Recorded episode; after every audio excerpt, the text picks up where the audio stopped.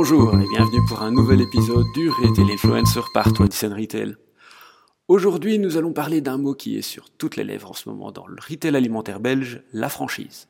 Alors je vous rassure, l'épisode n'est pas destiné à tirer rageusement un boulet rouge enflammé sur le concept, et je ne vais pas non plus commencer à vous faire un compte à la grosse louche des magasins avec ou sans piquet de grève. Non, c'est plutôt un tas de questions qui trottent dans ma tête depuis début mars.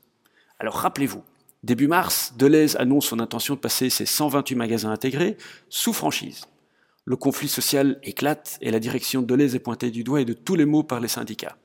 Le conflit s'envenime, les syndicats quittent plusieurs fois la table des négociations très rapidement, des piquets de grève sont installés, des blocages, il y a des huissiers, ça fait plusieurs mois que ça dure. Mais bon, comprenons bien, il, est tout à fait normal qu'il y ait une inquiétude auprès des travailleurs concernés, mais il y a quand même des questions qui restent sans réponse, surtout quand on voit le relais de certains médias et qu'on voit aussi un peu la dureté naïve de la position syndicale. Première question qui me vient à l'esprit, pourquoi attaque-t-on avec une telle virulence les entrepreneurs franchisés? Pourquoi est-ce que travailler pour un franchisé est décrit comme un enfer ou une exploitation? Tous ne sont pas ouverts la nuit, tous ne sont pas ouverts les dimanches, et tous ne forcent pas leurs travailleurs à venir faire l'ouverture ou la fermeture. Cela reste toujours des employeurs qui ont des employés qu'ils doivent quand même traiter comme des humains.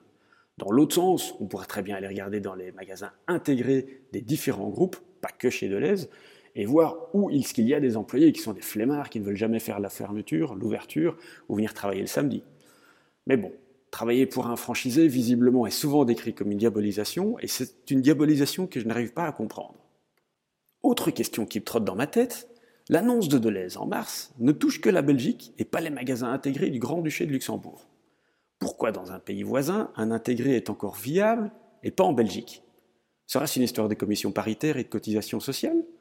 Quelqu'un qui travaille pour un intégré et quelqu'un qui travaille pour un franchisé ne sont pas soumis à la même commission paritaire et donc n'ont pas les mêmes droits en termes de salaire, congés, etc. Alors pourquoi les syndicats ne s'attaquent-ils pas à cette problématique-là? Plutôt que de pointer uniquement la direction de Deleuze et cette franchisation de 128 magasins Et puis enfin, une dernière question m'arrive. Il semble que dans le monde de la distribution, tout le monde n'est pas logé à la même enseigne. Super jeu de mots quand même.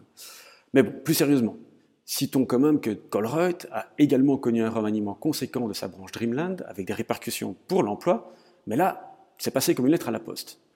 Les magasins Mesdag, repris par Intermarché, font face également à une certaine grogne, mais qui, elle, est moins médiatisée. Et même Jumbo, le distributeur hollandais qui est arrivé en Belgique en grand conquérant, a reconnu que la conquête de la Belgique sera plus difficile que prévu, et il vient d'annoncer que deux de ses points de vente vont passer sous franchise, et que certainement dans le futur, le concept sera utilisé pour l'expansion. Mais non, il semble qu'il y a un acharnement sur Deleuze et sur cette franchise qui est complètement diabolisée. Alors nous n'aurons pas sans doute toutes les réponses à ces questions dans un futur proche, mais il semble que ça bouge quand même enfin au niveau des négociations. Les syndicats réunis avec la direction du groupe Deleuze se sont enfin assis plus que cinq minutes autour de la table, et même si une première proposition d'accord a été rejetée par certains, un des syndicats s'est dit quand même ouvert à continuer la discussion. À les entendre, c'est presque par dépit, mais au moins les discussions avancent enfin après six mois. Vous l'aurez compris, je ne comprends pas toute cette cabale contre la franchise et ses entrepreneurs, ni celle dirigée contre Deleuze, alors que d'autres enseignes font face aux mêmes aléas. Cela fait quand même des années que l'on décrit le retail comme un secteur en pleine mutation. Alors en ce début d'automne, le temps se rafraîchit, il fait plutôt maussade et parfois pluvieux.